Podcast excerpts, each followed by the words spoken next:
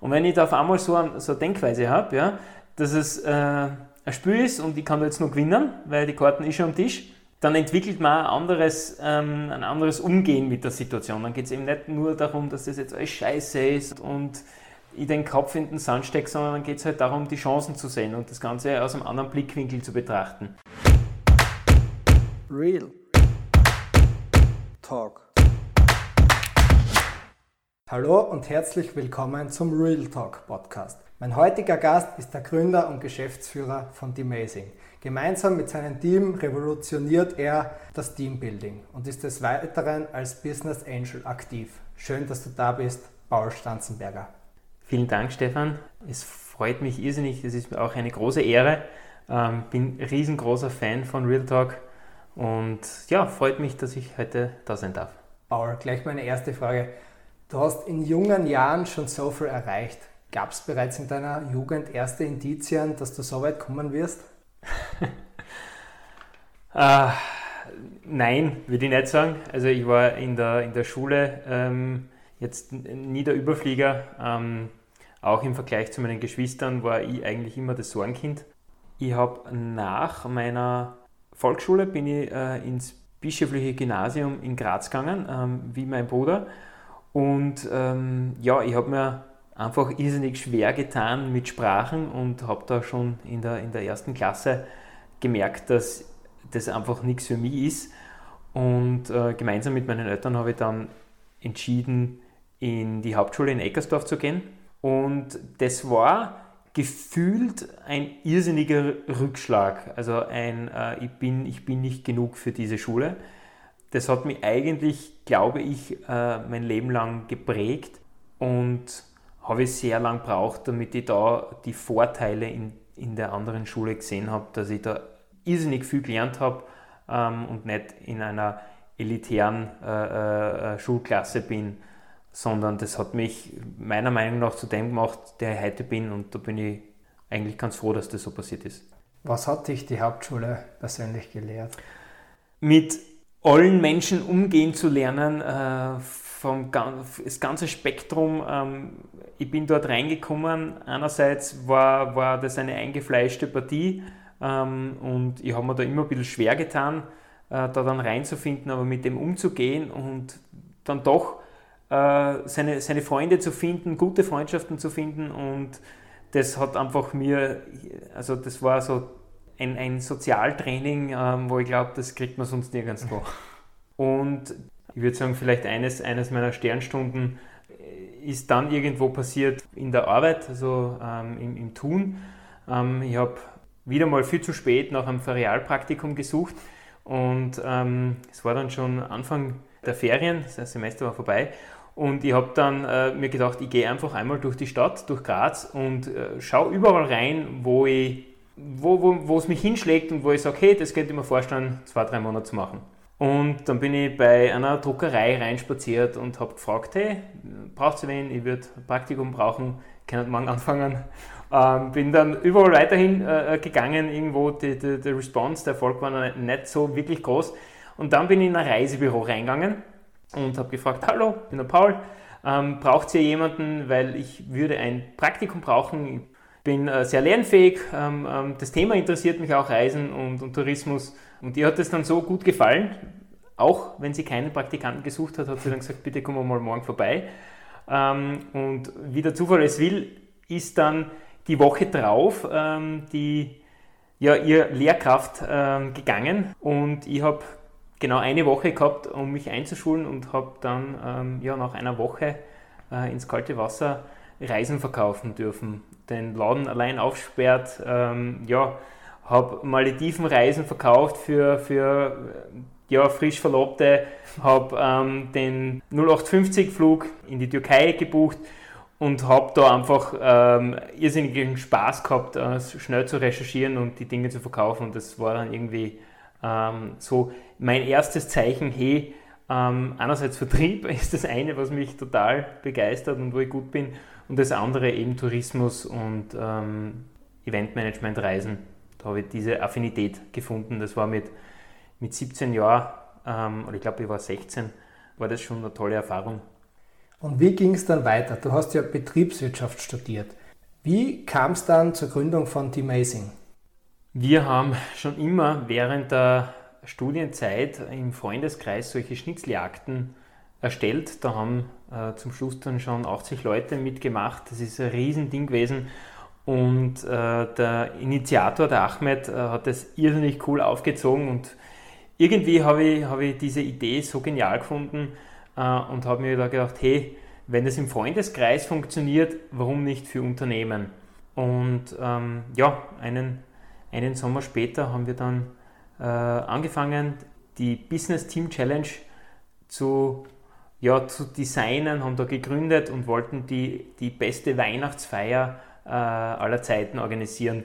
Mit eben dieser Schnitzeljagd, die vorangeht und dann auch ein cooles Essen. Und damit ist dann Team Amazing sozusagen geboren worden. Äh, wir sind dann draufgekommen, dass das Konzept nicht nur im Winter funktioniert bei Weihnachtsfeiern, sondern auch im Sommer, vielleicht sogar um einiges besser. Und da haben wir dann ja eben klassische Teambuilding-Events dann angefangen zu verkaufen. Das war 2014. Was unterscheidet die Amazing jetzt von anderen Unternehmen? Also einerseits die Leute. Ähm, ich bin mir sicher, wir haben die, die lustigsten und äh, ja, positivsten und, und mit Energie geladensten Leute, die es in der Eventbranche gibt. Ähm, das andere ist natürlich unser Konzept. Ähm, wir bauen unsere Spiele, die Teambuilding-Aufgaben alle selbst. Das sind alles Unikate, die gibt es sonst nirgendwo anders. Man kann sich das so vorstellen wie Schlag den Rab, nur für Teams, also mit riesen Dingen, die 200 Kilo wiegen, fahren wir da auf mit einem LKW, bauen das auf und machen da einfach das, die, die, die Riesenshow aus diesem Teambuilding-Event. Und das macht sonst keiner. Deswegen sind wir anders. Das hört sich so an, als würde es bei euch sehr lustig zugehen. Warum fehlt das in anderen Unternehmen oft? Ja, ich glaube, wenn man, wenn man ähm, arbeitet, um, um sein Geld zu verdienen, dann ähm, ist das einfach ein anderer Hintergrund, als wenn man, ähm, wenn an die Arbeit Spaß macht, wenn man in der Arbeit ist, weil an das erfüllt, weil an das Spaß macht, dann kommt es von ganz allein, die, diese Lockerheit. Also ähm, man muss als Unternehmen dieses Umfeld schaffen können, dass Mitarbeiter mit intrinsischer Motivation gern da sind ähm, und auch den Spielraum haben, sich da zu entfalten und auch gemeinsam Spaß zu haben. Du hast gerade den Hintergrund angesprochen. Was ist dein persönliches Warum für The Amazing? Was treibt dich an? Wir glauben einfach, dass begeisterte Teams begeisterte Mitarbeiter, wir, wir verwenden dieses Wort einfach sehr, sehr gerne und häufig, weil da so viel Kraft drinnen steckt. Und ich glaube, ähm, Teams für etwas zu begeistern, sei es für ein unternehmerisches Ziel, sei es ähm, für, für die inhaltliche Arbeit, sei es für eine Teambuilding-Aufgabe, ja, ähm, Dinge mit Herzblut zu machen, macht die Dinge einfacher und bringt auch bessere Ergebnisse. Und deswegen fokussieren wir so, so stark auf das Wort Begeisterung. Und das ist auch unsere Vision, ähm, dass jeder, jeder Mensch auf der Welt gerne das tut, was er tut in der Arbeit und das mit voller Begeisterung. Was würdest du Menschen empfehlen, die noch nicht den richtigen Job haben, die nicht glücklich sind in ihrem Arbeitsumfeld? Nicht kündigen, weil äh, wenn man das Problem einmal hat, ähm, ist die Wahrscheinlichkeit sehr hoch, dass man das Problem irgendwo anders auch hat, weil sehr oft ist eben nicht ähm, das Unternehmen schuld. Natürlich auch, wenn es den, den Rahmen nicht gibt, aber ähm, es gibt Möglichkeiten und da bin ich 100% davon überzeugt, dass man als Mitarbeiter die Möglichkeit hat, im Unternehmen seinen eigenen äh, Rahmen zu schaffen, wo man das tut, wo man dafür brennt. Und wenn es eine andere Stelle ist, andere Aufgabengebiete, mehr Feedback vom, vom Mitarbeiter, äh, vom, von der Führungskraft einfordert, ja, da selbst, selbst die Zügel in die Hand nehmen, dass man motiviert ist. In dem Teambuilding-Mindset, das du ansprichst, das hat ja sehr viel mit Führung zu tun. Und da gibt es eine Frage, die interessiert mich persönlich brennend. Wie gut muss man sich selbst führen können, um ein guter Leader zu sein? Man muss jetzt nicht der, der, der stählerne Führer sein, der äh, nie Fehler macht und der einfach perfekt ist. Ich glaube, da geht es einfach darum, äh, ein gutes Vorbild zu sein und jeder hat einmal einen, einen schlechten Tag oder vergisst einmal irgendwas oder ähm, hat einmal eine Phase, wo er die Leute mit, nicht mitziehen kann. Ich glaube, da geht es auch wirklich darum, als Leader ähm, als Mensch wahrgenommen zu werden. Als Vorbild auf jeden Fall, aber trotzdem auch als ähm, menschliche Person, die durchaus einmal einen Durchhänger haben darf. Es gibt viele junge Menschen draußen, die gern ein Unternehmen gründen würden, eine gute Idee haben. Was würdest du denn mitgeben? Wie fangen sie an? Was sind die ersten Schritte? Das erste ist einfach mal tun. Einfach das, was man, was man die Idee, die man hat, ähm, einerseits tun, indem man darüber spricht, indem man andere Leute damit ähm, ja, in, inspiriert, andere Leute da irgendwie versucht zu überzeugen ähm, und andererseits auch in, in, ins Tun kommen, dass man äh, die ersten Schritte setzt. Wenn es ein Produkt ist, ähm, ein Prototyp bauen, irgendwo in der Garage, beim Opa, irgendwo gibt es immer irgendwas zum Basteln. Oder sei es jetzt eine Dienstleistung, das auch im Freundeskreis einfach anzubieten. Also die, die erste Challenge, die wir gemacht haben, war nicht das erste Event, das wir verkauft haben, sondern wir haben davor eben schon zig äh, Events gemacht, wo wir ähm, die Materialkosten verlangt haben und, und, oder einen Beitrag verlangt haben und äh, das einfach aus, aus dem Aspekt heraus gemacht, weil wir da was Cooles schaffen wollten. Ne, wollten. Und ich glaube, einfach mal ins Tun kommen ist das Allerwichtigste. Aber wie bekomme ich die Entschlossenheit, einfach meinem Ziel zu folgen? Ich glaube, die kann man nicht bekommen, die kann man sich nicht erarbeiten. Die ähm, Überzeugung ist da oder nicht. Wenn ich an was glaube, dann glaube ich dran und wenn nicht, dann nicht. Ein Unternehmen startet ja meistens mit einem Gründer oder zwei, drei Personen, die eine Idee haben. Und wenn dann plötzlich ein Team draus wird, die ersten Mitarbeiter kommen, dann steht man ja vor ganz neuen Herausforderungen. Wie findet man jetzt die passenden Mitarbeiter, die zu seinem Unternehmen passen?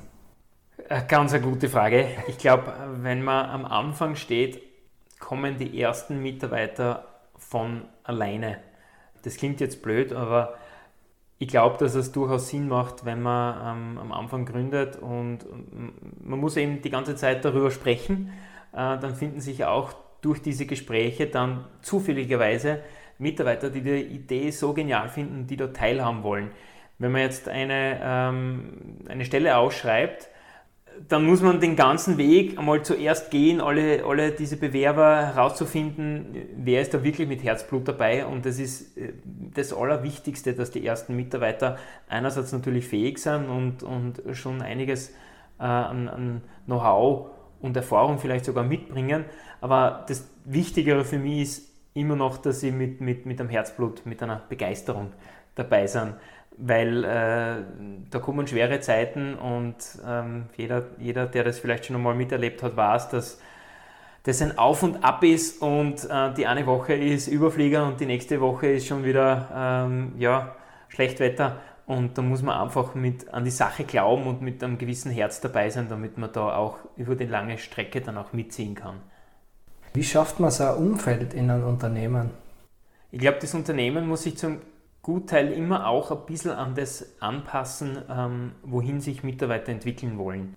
Wenn ich jetzt äh, äh, ein starres unternehmerisches Ziel habe, wo ich sage, dort äh, geht das Unternehmen hin und da gibt es auch keine, keine Möglichkeit, da irgendwie mitzuwirken, dann nimmt man die Mitarbeiter mit, deren äh, eigene Ziele ja, genau in diesen Fit reinpassen von dem Unternehmen. Das sind aber meistens nicht alle, beziehungsweise vielleicht passt es bei manchen gerade zu 50 Prozent, äh, es ist, es ist halb dabei. Ähm, und da liegt schon irgendwo an, an, an den Gründern oder an, an dem Unternehmen, dass man versucht, diesen Rahmen so zu stecken, dass jeder die Möglichkeit hat, in diesem Rahmen sich selbst zu, äh, ja, sein Potenzial zu entfalten und sich weiterzuentwickeln.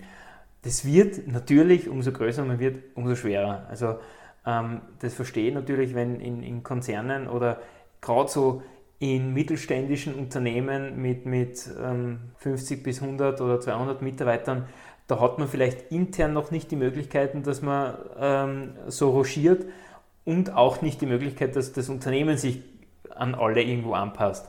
Also es ist nicht immer leicht, aber gerade am Anfang ähm, kann man das gut machen, dass man einfach ja, die Mitarbeiter da ähm, auch irgendwo mitwirken lässt in dem, wo das Unternehmen sich hin, mit hin entwickelt.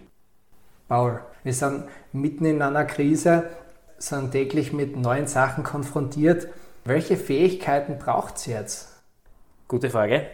Ich glaube, dass einerseits wichtig ist, als Unternehmer sich in erster Linie mal ähm, Gedanken zu machen, befinde ich mich in einer äh, Krisensituation wirtschaftlicher Natur, dass ich sage, ich habe jetzt wirklich ähm, akute Probleme, ähm, Gehälter zu zahlen oder die nächsten Monate über die Runden zu kommen.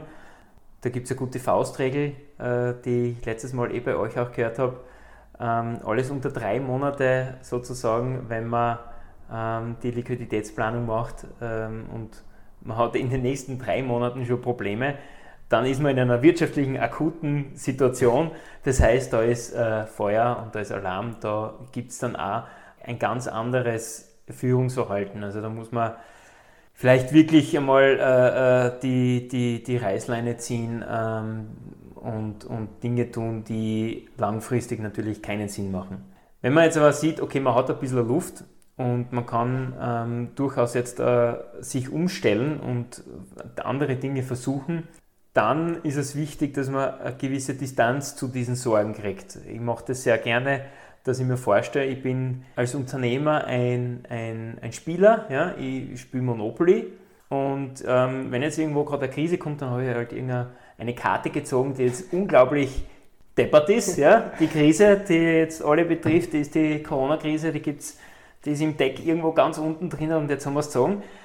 Und ähm, das ist jetzt eine Chance, ja, und da muss man jetzt durchgehen irgendwo und man sieht, okay, das Spiel geht weiter, weil man übertaucht irgendwie die nächsten drei Monate, aber ähm, man, man, muss einfach eine gewisse Distanz dazu bringen, einfach zu, zu überlegen, was würde ich jetzt machen, wenn das einfach nur ein Spiel wäre und da jetzt äh, nicht das große Ding dran hängen würde. Ich glaube, das ganze Leben ist ein Spiel und äh, Spaß macht das Tun an sich, also das Spülen. Und, und wenn ich jetzt da die Corona-Krise äh, gezogen habe, dann äh, muss ich mir halt überlegen, wie kann ich da jetzt am besten, weil es betrifft ja alle, alle haben diese Karte jetzt gleichzeitig, wie kann ich da jetzt am besten rauskommen? Und wenn ich da auf einmal so, ein, so eine Denkweise habe, ja, dass es äh, ein Spiel ist und ich kann da jetzt noch gewinnen, weil die Karten ist schon am Tisch, dann entwickelt man ein anderes, ähm, ein anderes Umgehen mit der Situation. Dann geht es eben nicht nur darum, dass das jetzt alles scheiße ist und man äh, alle Kunden absagen und, und ich den Kopf in den Sand stecke, sondern dann geht es halt darum, die Chancen zu sehen und das Ganze aus einem anderen Blickwinkel zu betrachten. Ihr seid ja selbst in der Eventbranche. Wie war das in eurem Umfeld? Welche persönliche Schicksale hat es da gegeben?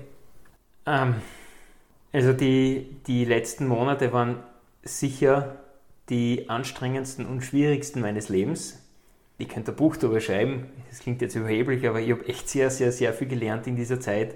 Ähm, alle Dinge, die jetzt vielleicht im Nachhinein so äh, gescheiter herrät, ähm, habe ich sehr, sehr viele Dinge auch erst in dieser Zeit gelernt ähm, und versucht dann auch umzusetzen. Aber diese Situation fühlt sich so an, als würde man, ich weiß, das Beispiel ist ziemlich abdroschen, aber äh, ich vergleiche es ganz gern als würde man in einem Segelschiff äh, drinnen sein, die ganze Crew, wir sind gerade in einen Sturm gekommen, ja, und die Wellen peitschen an die Flanken und äh, jeden beitelt es durch und man versucht nur irgendwie ähm, Kurs zu halten.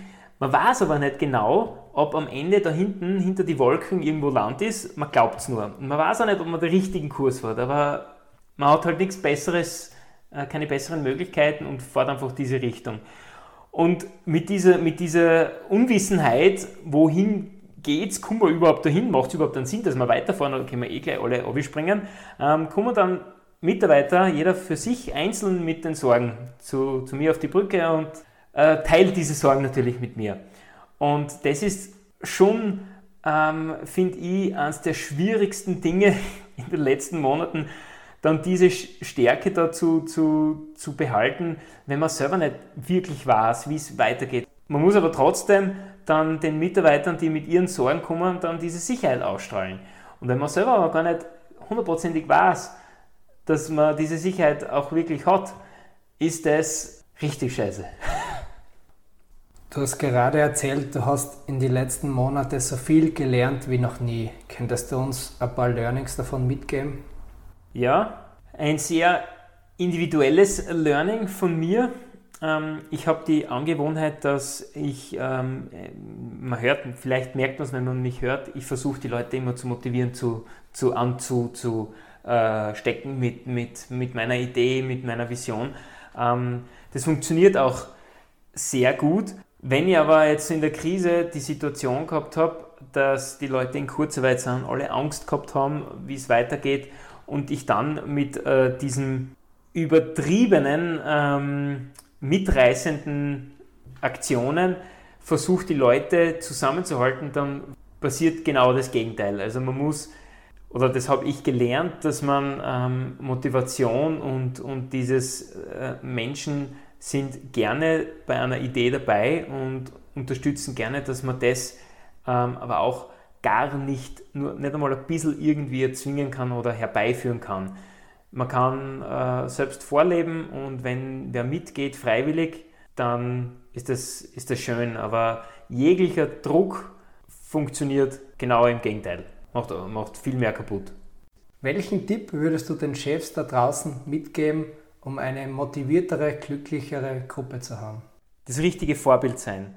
Ich glaube, es gibt nichts Schlimmeres, wenn man als Führungskraft am Montag in die, in die, ins Büro geht, die Tür aufmacht und eine miese Miene zieht und einmal den Montag verteufelt oder am Freitag das Wochenende feiert und einfach als Vorbild eine unmotivierte äh, Person abgibt. Das kann dann äh, zu nichts anderem führen, als dass die Mitarbeiter unmotiviert sind. Also ich glaube, äh, da muss man sich selber als erstes einmal äh, mit sich selber beschäftigen. Ist das der richtige Job? Wenn ja, wie kann ich ihn so gestalten, dass ich motiviert bin? Und wenn ich selbst motiviert bin, dann kann ich als Vorbild agieren und meinen Mitarbeitern das gleich, diesen gleichen Prozess ermöglichen. Real Talk.